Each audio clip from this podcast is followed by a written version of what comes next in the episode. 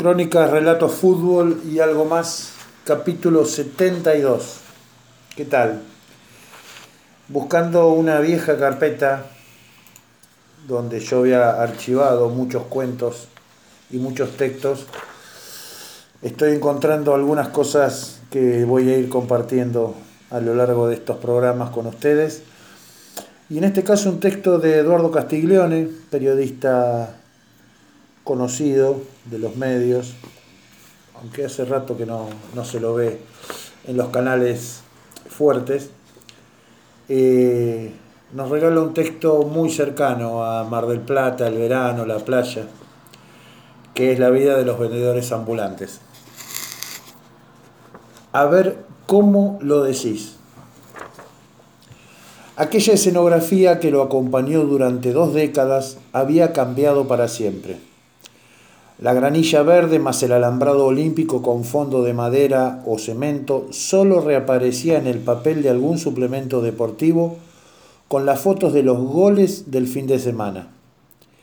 Él, un delantero compasado en el ascenso y casi 50 goles convertidos en equipos de la C y de la D, tenía ahora delante de sus ojos kilómetros de arena floja y las amarronadas aguas del Atlántico es que Churi, el Churi, apodo que lo acompañó desde que ingresó a las inferiores en San Martín de Bursaco, hacía su cuarta temporada de verano vendiendo churros y bolitas de fraile en la playa que unía San Bernardo con Nueva Atlantis, pasando por Mar de Ajó.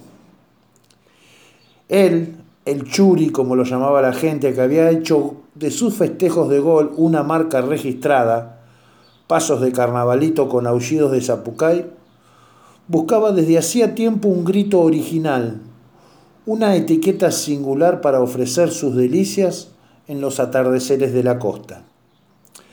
Y la cuestión era con los churros, porque con las facturas no había vueltas. Por su pasado en grupos de acción católica en la capilla de Lonchamps, descartó de plano ofrecerlos como suspiro de monja o bolas de fraile, tal como sus vecinos las pedían en la panadería de don Justo. Don Justo, gallego generoso, que siempre le daba tres sin contar las monedas al tiempo que ordenaba. Vete, chavalito, vete, que te aprovechen y pégale a la pelota como la hostia, que lo tuyo es el foba al carajo. Por un lado el Churi quería evitar contratiempos por cuestiones religiosas y por el otro tenía que encontrar algo personal, pero simple a la vez, para distinguirse de sus colegas que eran la competencia. Porque al fin y al cabo todos hacían casi lo mismo. Algunos alargaban la primera sílaba, ros, hasta formar un cilindro con los labios como si estuvieran ofreciendo un piquito. Y el resto, el resto arrastraba comúnmente la S final, churros, como esos relatores de fútbol con escasa gola y poco oficio, que siempre el grito de gol lo hacen con la L final tan extensa como lánguida.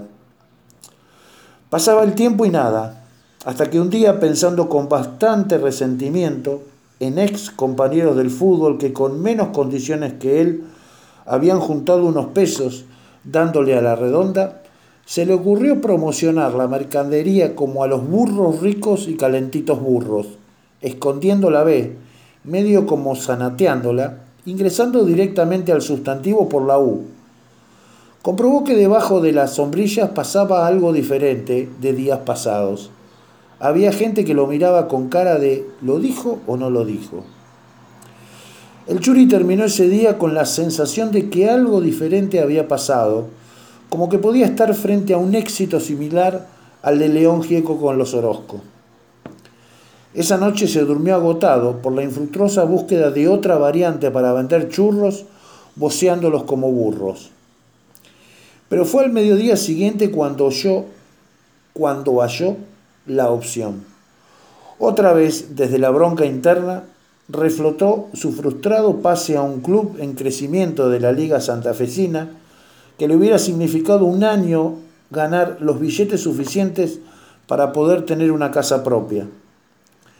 Revivió mezquindades de directivos que de tanto cancherear la operación terminaron por abortarla. Resuelto, apenas pisó la playa para la primera salida del día, largó con a los turros fresquitos y siempre elaborados los turros, sin subrayar la T, entrándole al producto con ganas, pero pasándole por encima la consonante inicial, como esas personas que se expresan desde la inseguridad.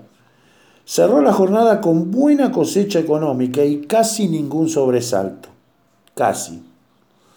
Salvo esos dos canosos, onda 40 y poco más de edad, y en cuanto puedo te cuesto, quienes charlaban mojándose los pies en la orilla y que en cuanto escucharon a los turros recién elaborados los turros, giraron cual trompos sobre el eje como se los hubiesen llamado por sus apodos.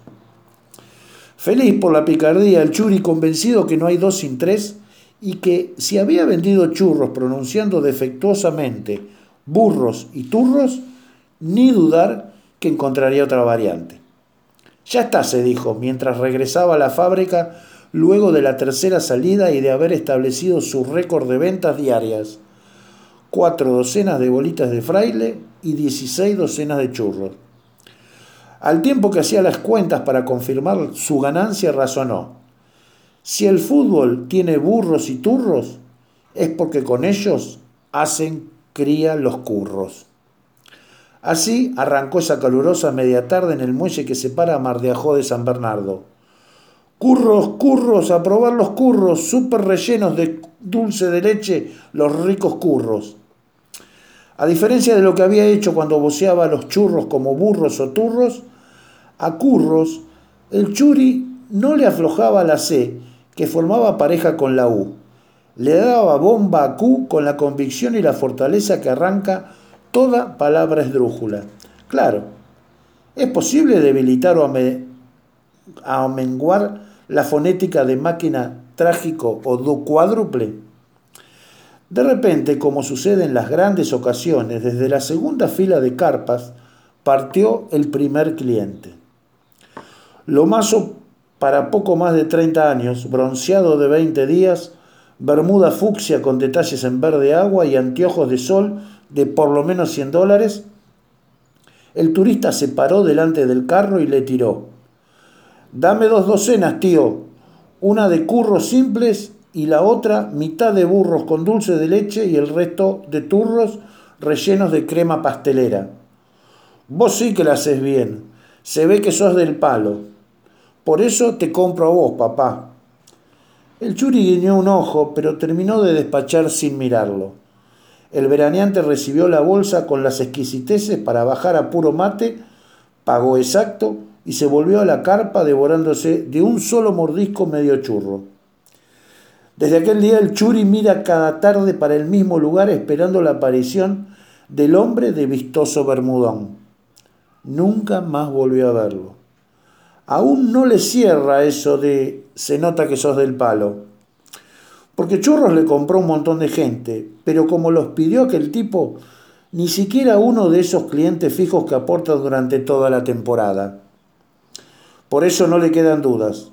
Como jugador, dirigente o empresario, pero que el tipo en algo andaba de fútbol. El churi se juega hasta lo que no tiene. Gracias y nos encontramos en la próxima.